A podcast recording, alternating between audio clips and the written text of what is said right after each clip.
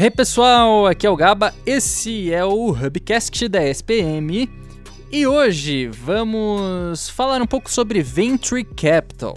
Com cerca de 47 empresas investidas, 10 saídas e 4 fundos, estamos aqui com Luísa Uliceia e temos que falar hoje sobre o grande player que é a Astela, né? Mas antes de falar sobre a Astela Invest, eu gostaria de conversar com você um pouquinho sobre o repertório que você tem e como você entrou nessa indústria.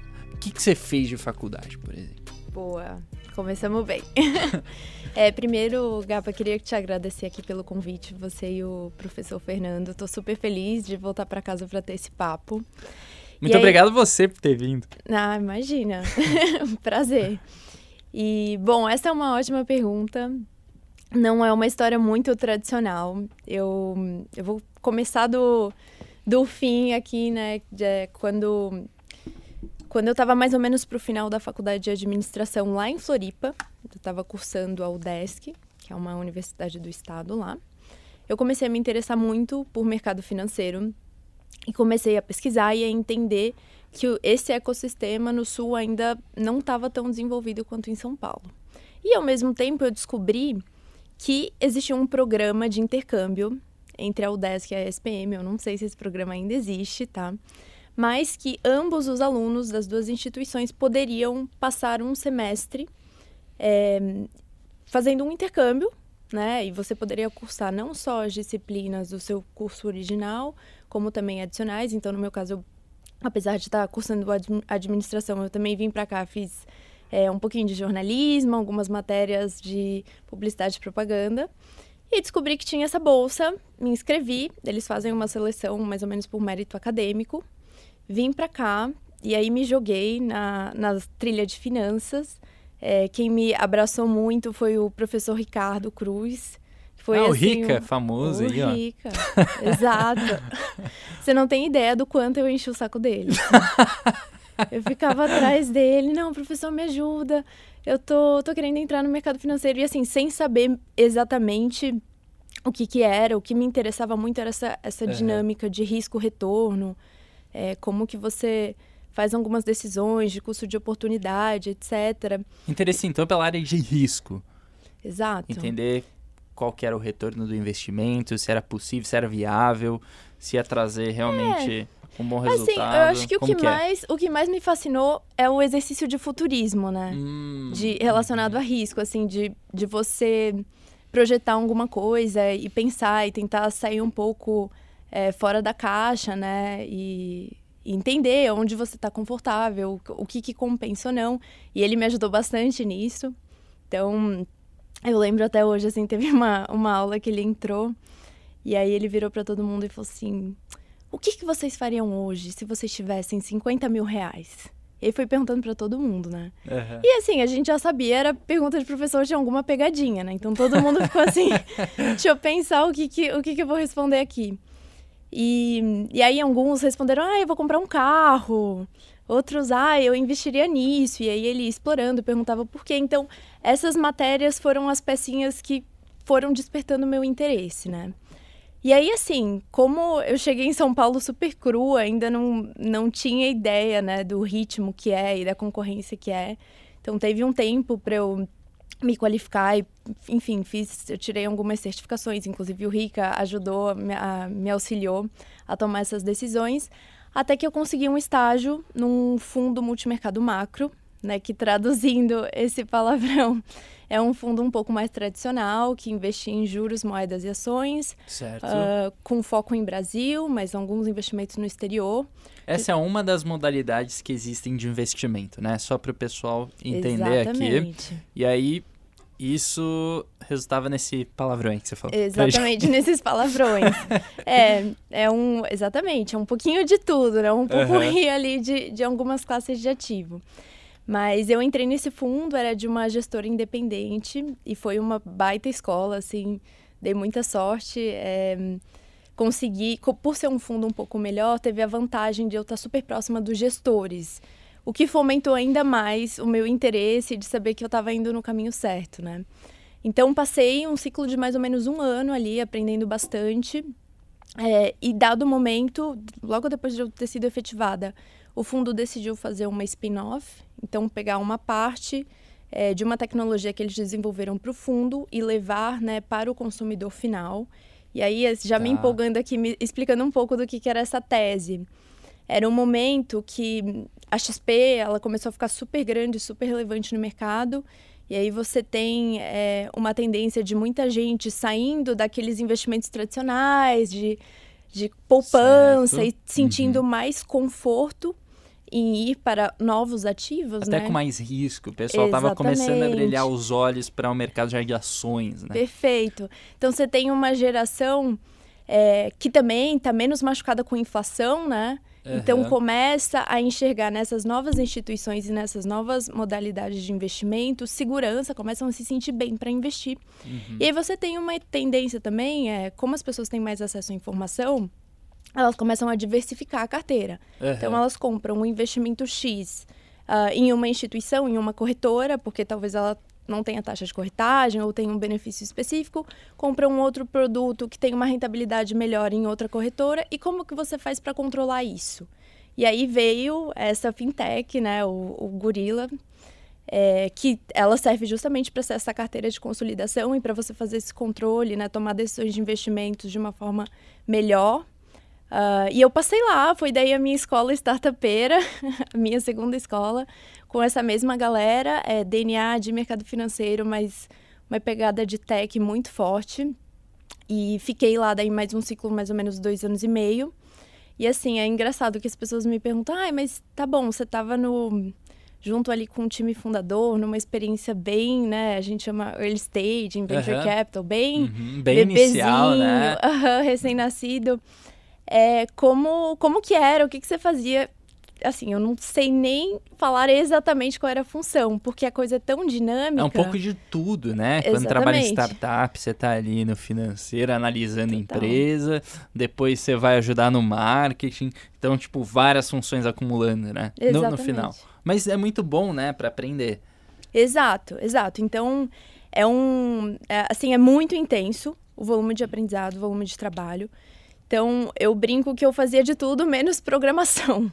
Então, tentava auxiliar ali os gestores, os fundadores em todas as demandas que eles tinham.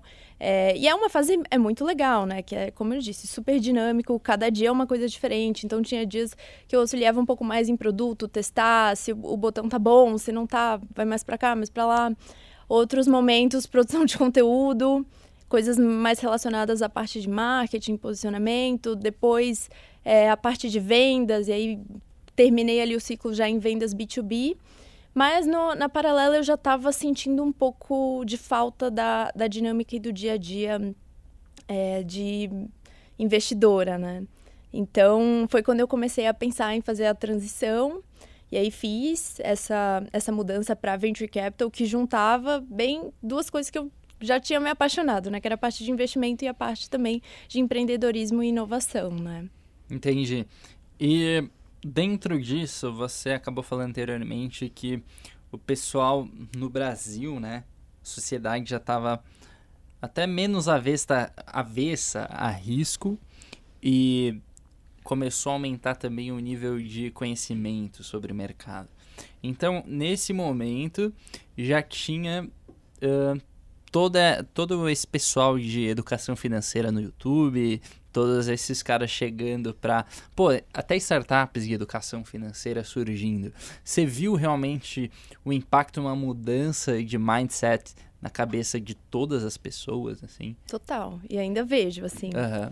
É, na época, é muito legal você estar tá falando isso, porque eu vi vários é, influências de finanças surgirem e começarem, assim, com poucos seguidores, bem ali, 2016, 2017. Então, a Nath era uma que tá, ainda estava começando, né, com o canal dela.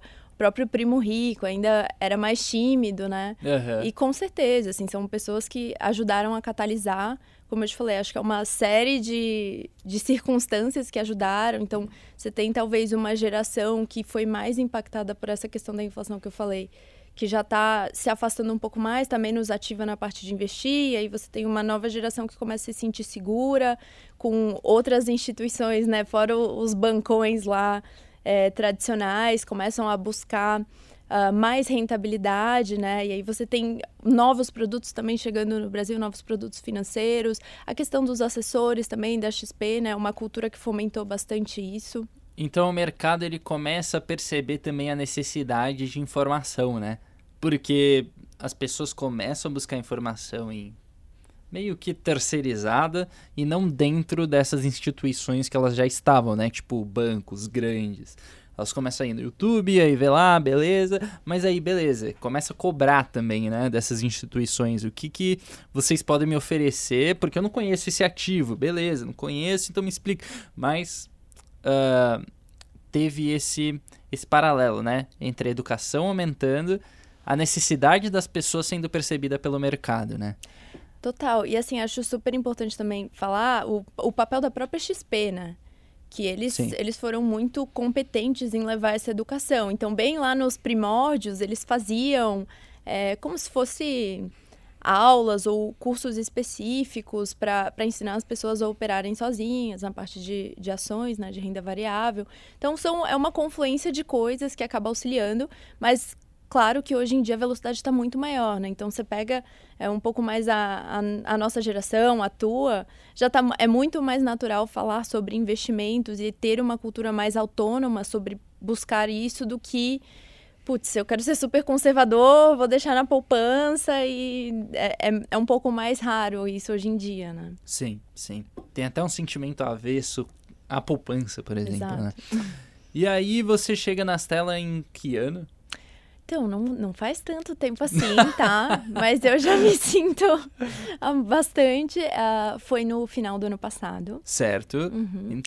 É, como que foi? Assim, eu, eu tô... Como que é, na verdade, né?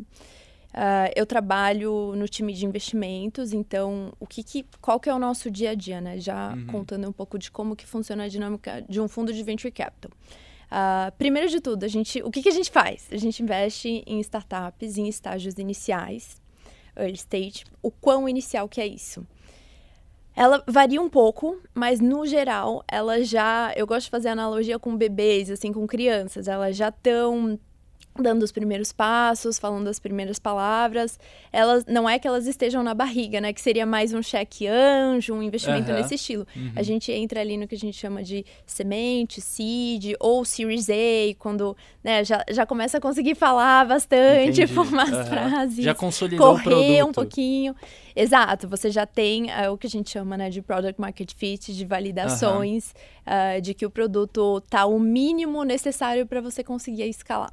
Certo. Tá? Uhum. Então é nesse estágio que a gente entra e o nosso dia a dia como investidores é, sim, muito de relacionamento, conversar com empreendedores e empreendedoras, entender o momento que eles estão, como eles estão precisando de ajuda. Isso tem muito a ver com o nosso DNA, com o nosso estilo de investimento, que é um pouquinho mais mão na massa, tá próximo, conseguir agregar bastante valor, seja com o nosso conhecimento, com a nossa rede de contatos que é super extensa então, é algo que a gente faz bastante, né? É, é uma rotina bem de muita reunião, tomar bastante cafezinho, trocar ideia, entender um pouco como que está o produto, como que a equipe está sendo composta, quem são as fundadoras e os fundadores, como que se conheceram, o quanto exploraram sobre esse problema que eles estão se propondo a resolver, né? Quais, quais são os indicadores de que, de fato, você vai conseguir escalar, liderar a equipe e cuidar de todo esse conjunto de coisas que de fato é complexo, mas é, é super gratificante, assim, é muito,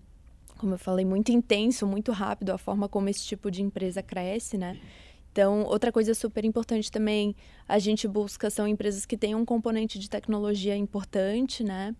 Uh, isso pode variar, não necessariamente é no produto, pode ser na forma como você vende, na forma como você faz a gestão, o tamanho da tua equipe. Então, esse, essas são algumas características. É, mas a gente entra mais ou menos nesse estágio, então a gente compra uma participação nessas empresas com um dinheiro que é dedicado a fomentar esse crescimento. Né? Certo. Né? Então, e falando ainda um pouco sobre essa análise que vocês fazem, vocês buscam entender todos os indicadores, então a parte interna da empresa, como é que a operação está funcionando e entendem também a, a história dos empreendedores. Quais que são, quais que são os fatores relevantes para vocês terem confiança naquele empreendedor ou naquela empreendedora? E depois, falando um pouquinho de operação, vocês olham o que? Faturamento, é, fazer o trabalho de futurologia que você falou, comentou também, de pô, qual que é o risco aqui, quais são as características que vocês olham? Legal. Uh, são muitas, mas eu vou uhum. te sintetizar em pontos-chave. Certo. Mas assim, primeiro, depende. Quanto mais cedo você está olhando esse bebezinho, né? Quanto mais jovem é a empresa, menos elementos você vai ter, porque você tem um risco maior associado e poucas coisas executadas, né? Então, uhum. muitas vezes o produto não está pronto, ele é uma ideia ou o produto foi recém-lançado. Então, você não tem como olhar um histórico de venda de cinco anos. Às vezes você tem um mês, seis meses, um ano. Então, a quantidade de elementos que a gente utiliza na análise varia, dependendo do estágio da empresa, mas no geral tem alguns, uh, alguns pontos-chave, que são pessoas, quem que é o time que está executando essa ideia, qual que é a capacidade, quantas horas essa equipe gastou desvendando aquele problema ou entendendo aquele mercado, como que essa equipe trabalha junto, há quanto tempo, né? quais são as dinâmicas de sociedade que existem ali qual que é a capacidade de liderança, de contratação de talentos, então várias coisas relacionadas a isso. Aí depois a gente tem a parte de produto, que é em qual estágio que está o produto. É um produto uh, que ele já tem mais tração, ele já tem mais aderência das pessoas, ou é um produto que ainda precisa ser é um pouco ajustado, um pouco mais para cá, um pouco mais para lá, né? Como eu, eu brinquei.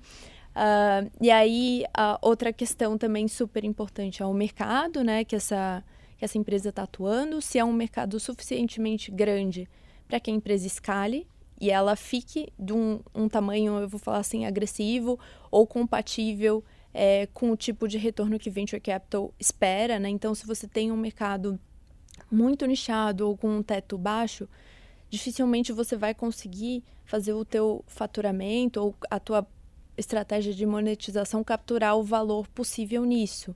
E aí não é que a empresa vai ser ruim, mas talvez ela não tenha fit para venture capital. Você consegue empreender uhum. e muito bem, mas não necessariamente, né, para para a gente vai ser uma boa opção. O tá? retorno tá? não seria o esperado pelos Ex investidores. Exato. E aí só, pô, não vai entrar. E aí, falando de mercado, quais são os mercados assim que até são mais nichados e vocês evitam de entrar? Até para dar uma um pouco de pô, noção de mercados que podem ser até mais explorados. Então, dessa pergunta do que não é, pra gente entender o que é depois, né? Tá. Boa pergunta, o que não é? Aí eu vou te contar um pouco também de novo da, da lente da Astela, né? Uhum.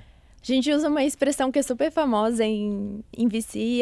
Eu diria que a maioria dos fundos são assim, que a gente é agnóstico em relação a setores. Certo. Ou seja, a gente está disposto a fazer negócio praticamente né, em, em todas as áreas. Porém, a gente utiliza algumas lentes de modelos de negócio que para a gente são importantes. Quais são essas lentes? Modelos de SaaS, Software as a Service, marketplace, que é quando você geralmente está arbitrando né, dois lados, então que é o caso do Airbnb, Uber, etc. É, e a outra, o outro pilar seria consumo, que aí acaba sendo um pouco mais amplo que tudo isso, mas para dar alguns exemplos, contextualizar, né? São as famosas D2Cs, né? As empresas direct to consumer. Então, trazendo até um caso do nosso portfólio, a Salve, né?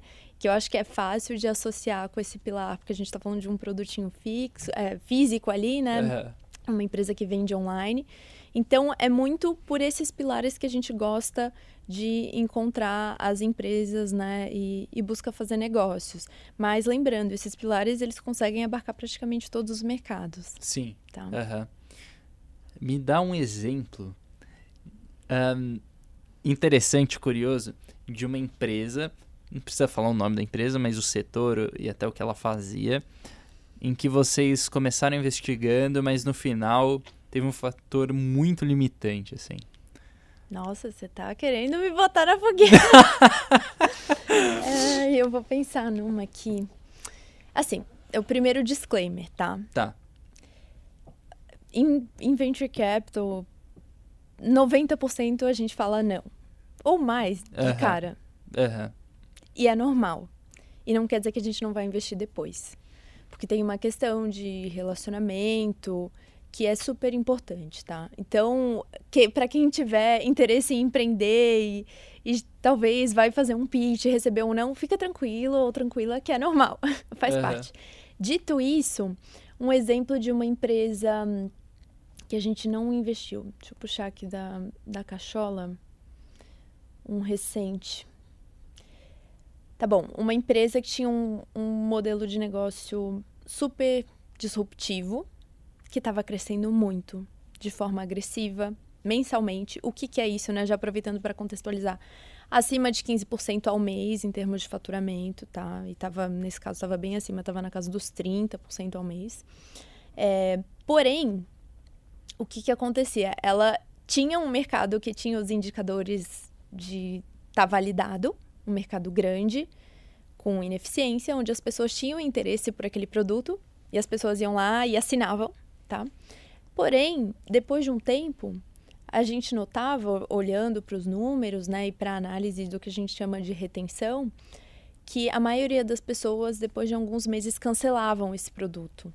Ou seja, você não tinha, dentro do, dessa questão de product market fit, você tinha talvez fit de mercado e não tinha o fit de produto, porque você não gerava retenção. Provavelmente esse produto teria que passar por algum ajuste para você conseguir escalando e as pessoas não simplesmente cancelarem a assinatura depois de um tempo, né? Muito provavelmente as pessoas quando assinavam tinham uma expectativa, ah, eu quero, tô precisando, eu gosto. E eles teriam até que aumentar o CAC várias vezes ou muito pra poder, tipo, É, ganhar mas cliente é um e não manter chave, eles, né? Exatamente. É que assim, o, pro- o produto não estava preparado Hum. para absorver o cliente depois. Então, o que você Hum. acabou de trazer é um ponto, e aí, para quem não sabe, né, CAC, custo de aquisição, é uma métrica que a gente olha muito, né? Aham. Que ela basicamente fala sobre qual que é o custo das tuas estratégias para trazer aquele cliente. No geral, em negócios tradicionais, esse custo pode estar muito relacionado ao ponto de venda.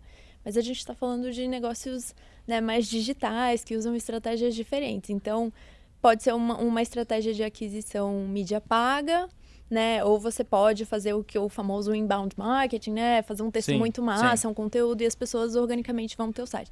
Dito isso, nesse caso que eu tô contando, é, precisava ter um ajuste de produto, não tinha fit de produto. E se você ficasse gastando CAC, aumentando ele para trazer novos clientes, não ia adiantar. Aham, perfeito. Você ia trazer os clientes, eles iam assinar, mas eles talvez não fossem gostar do produto e é que esse dinheiro que você colocou seria desperdiçado, né?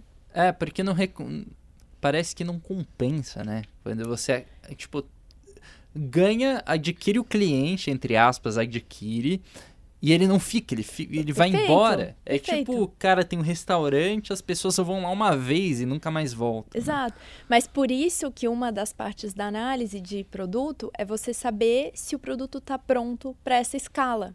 Uhum. Se, se, ele, se você está pronto para investir no teu marketing e trazer novos clientes e o produto vai reter Aham. ou não. Ou é meio que um copo com um furinho, assim, você vai enchendo de água, mas Aham. não, não para, né? E como que é esse fit? O que é esse fit? Esse fit de, de, De produto, produto, e de é. mercado. É. Então, essa é a, é a pergunta de um milhão de dólares, tá? Porque tá bom. É, Não- é muito amplo. é, não existe um, uma métrica única, Aham. uma, um ponto assim que, ah, vou, vamos olhar esse número, vamos fazer essa pergunta que vai responder isso. Existe Entendi. umas circunstâncias de indicadores que dependem do ah, que dependem que variam conforme o modelo de negócio e o setor que a empresa está inserida. Mas, e aí já fazendo o jabá das telas, o Guilherme, ele lançou um playbook de Product Market Fit, então para quem tiver interesse, é, deem uma olhada no site que tá super legal. Mas a gente utiliza uma série de, de indicadores, tá? Para olhar isso. No geral, é, é a mínima unidade que você tem do teu produto, do teu mercado, para conseguir escalar, tá? Então, outra, outra frase também, o Edson, o fundador da Cela, ele inclusive falou comigo essa semana, assim, Que é aquele momento que o teu crescimento é tão agressivo, assim, que você não começa a não conseguir dar conta, vira uma chavinha. E você, putz, tem que lidar com muito cliente, você não sabe direito como que você vai dar conta daquela demanda, né? Esse é um dos indicadores de product market fit, assim. É meio que você acerta na veia com o teu produto e as pessoas começam a procurar muito, é, tem essa demanda clara, a tua proposta de valor ela não é muito questionada, ou o cliente ele não fica, ai, mas se você mudar e adicionar essa função, eu compro provavelmente quando isso acontece ainda não está bem no, no product market fit, né? Então uhum. é, é, uma excelente pergunta e é algo que a gente busca bastante, mas não tem uma resposta única, tem uma série de indicadores, tá? Entendi, entendi.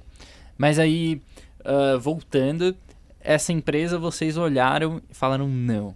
Como é que foi isso?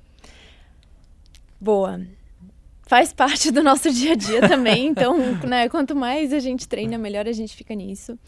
É, eu acho que a, a, primeira questão, assim, a gente é muito transparente. Sim. Sobre. Perfeito. Sobre os pontos. E é muito propositivo. Uhum. Então, a gente dá um feedback. A fundadora ou o fundador provavelmente vai ou refletir ou né, vai debater ali e a gente vai ter uma troca. No geral, é, muitas empreendedoras e empreendedores, depois que eles recebem ou não, eles fazem algo a respeito, né? Eles refletem sobre isso. E aí a gente consegue contribuir muito com material. Então a gente dá estímulos e provocações para a gente ficar nutrindo esse, essa relação. E de novo, como eu falei, muitas vezes volta em um outro momento, com, sabe, talvez algum ponto-chave ali desse feedback equacionado e a gente consegue evoluir com o investimento. Entendi, entendi. Então, então mas... Venture Capital realmente procura momento. É isso aí. É, é isso e, e outras cositas mais. Aham, uh aham. -huh, uh -huh. Claro, é... não. Mas uh, tem uma grande influência do tempo da empresa no, no estágio do que ela tá. Do relacionamento. Sim, do uhum. relacionamento e e claro, né, da dos, eu te falei de product market fit, mas uhum. tem N fits, né? Sim. Fit da empreendedora do empreendedor, do, a questão de cultura, é, a parte de produto que a gente falou bastante, de, as dinâmicas do mercado, aquele, né? Também ter um timing de mercado correto para você fazer o lançamento. Então, você tá vendo que é super objetivo, né? Sim. É bem facinho de, de dizer se vai, se vai receber um investimento ou não. É, tem essa, essa coisa meio holística e complexa, faz parte. Uhum, então é muito difícil a gente minimizar pro, pro estágio que a empresa tá, né? Existem essas tipo, trilhões de características que vocês têm que avaliar.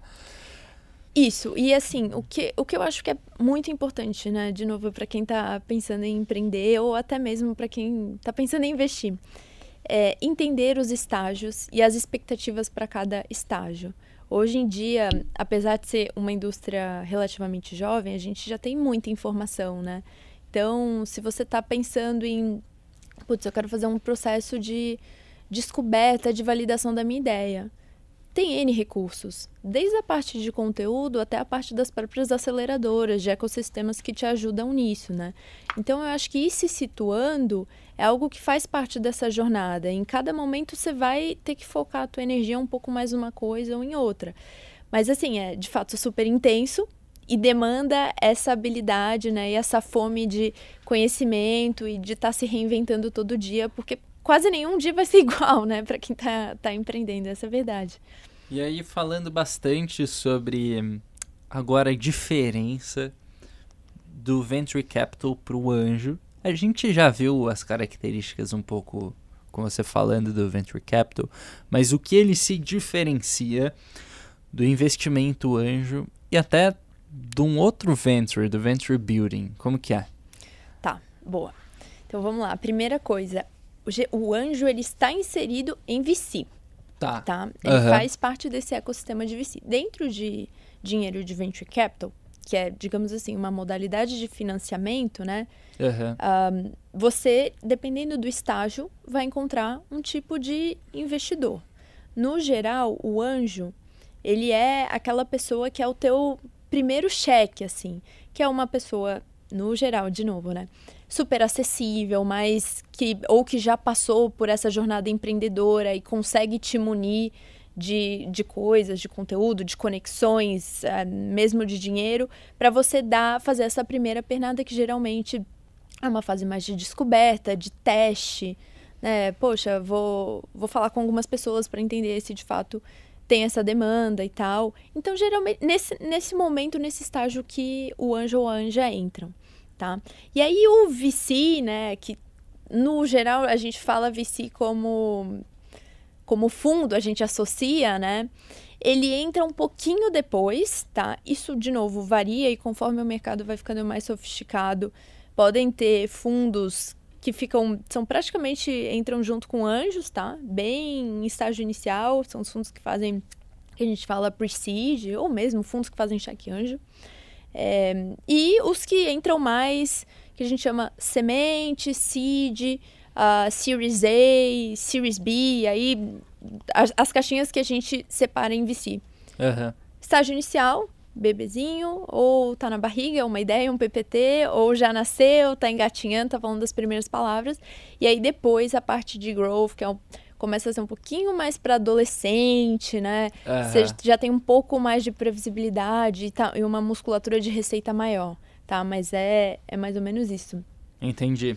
E aí, o que seria esse Venture Building? É nessa última fase? Tá, as Venture Builders, elas são um pouco mais, eu diria, híbridas, assim.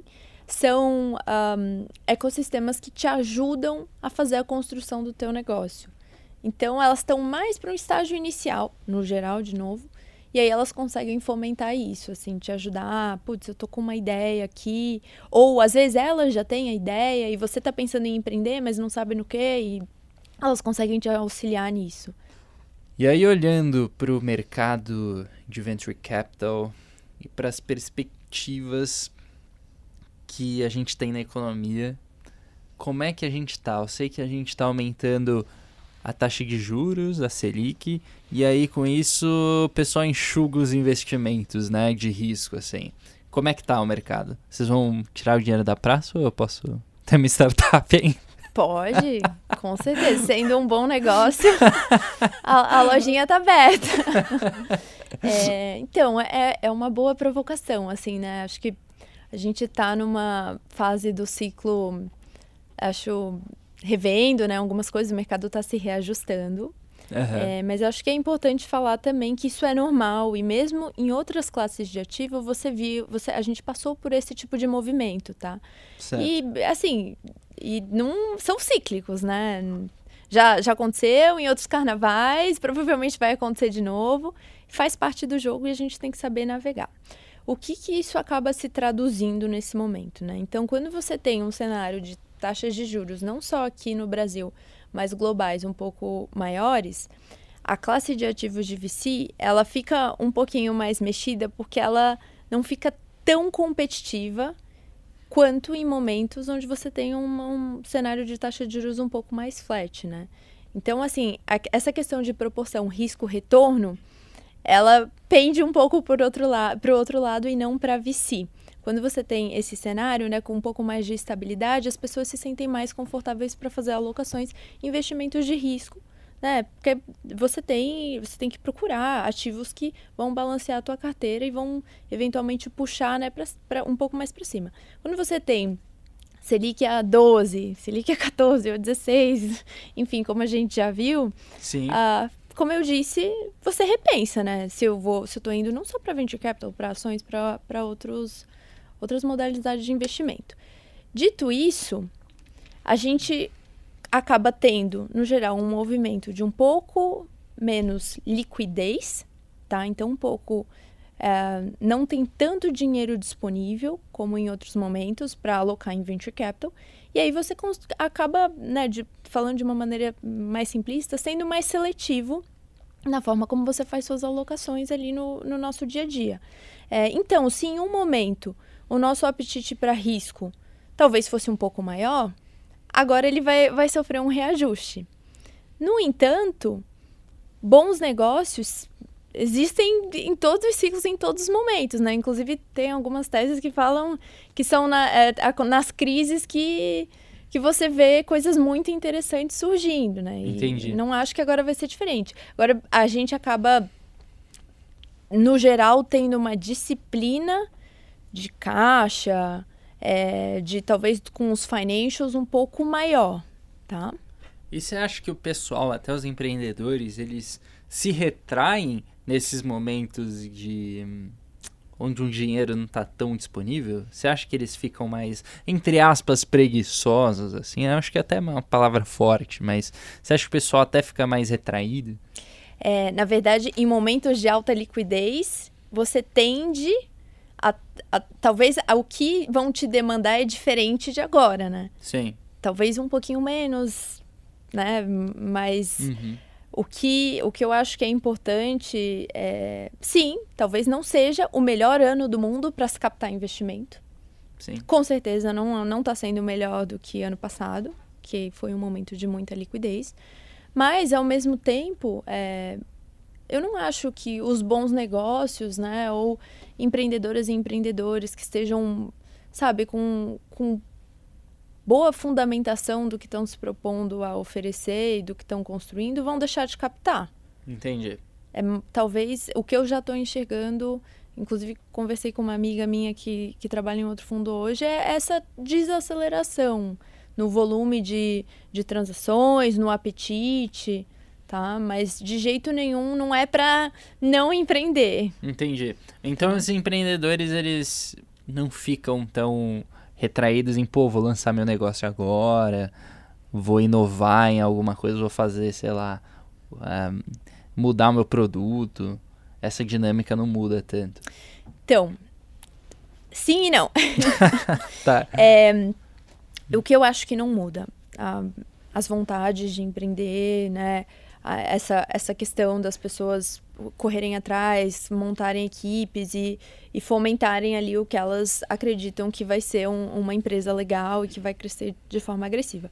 O que eu acho que muda no dia a dia, se normalmente ou em um outro período você levaria talvez três meses, quatro meses para o teu processo de captação, não vai esperar isso agora para pensar na tua estratégia. Faz com mais antecedência, sim, seja sim. mais diligente, né? É, fique mais atento aos tempos e movimentos do mercado. Perfeito. Tá. Perfeito. Então, sempre teremos dinheiro para boas ideias. Exato. Perfeito. Estamos é, aqui chegando no final do programa. E aí eu queria te perguntar qual dica você daria pro pessoal aí, os sonhadores e sonhadoras que estão nos ouvindo hoje? Boa pergunta. Bom, eu vou falar as dicas que eu eu gostaria de receber, tá? Se eu tivesse Sim. empreendendo na linha de frente aí. Acho que a primeira coisa que é muito, muito importante. Conectem-se. Conexões, networking, Sim. relacionamento. Fomentem isso, vão atrás pede para tomar cafezinho, fala com, com uma fundadora ou um fundador que você admire, que já tenha passado pelo, pelo momento que você está passando, seja no estágio muito inicial de ideação, seja quando você já está com o teu produto rodando. Aí a, a segunda coisa, estudem muito, tem muita coisa disponível e isso com certeza vai fazendo a gente expandir a nossa percepção sobre como executar as coisas, qual caminho seguir, qual tipo de decisão tomar. Ah, eu, eu acho que uma, uma terceira coisa muito importante, assim, é que eu enxergo humildade, sabe, na jornada. Porque é, um, é uma jornada é muito desgastante, é muito intensa, tem que, tem que ter muita paixão, sabe, acreditar na missão sobre o que você está construindo, o teu propósito. E não, putz, eu quero construir um unicórnio e ficar rico amanhã. Isso não vai acontecer. Droga, né? estragou. Não é só glamour. não, não é só glamour, assim, é, é, é, é um processo que eu acho que demanda uma reinvenção quase que diária. E é, é, engraçado, a, a Ana, que é a head de, de gente lá das telas, ela, esses dias ela falou uma coisa que me marcou demais ela falou assim, ai, é como se a gente pegasse um, um pintinho, né? Um, um bebezinho e ele tivesse que crescer e encher esse de hormônio em pouquíssimo tempo.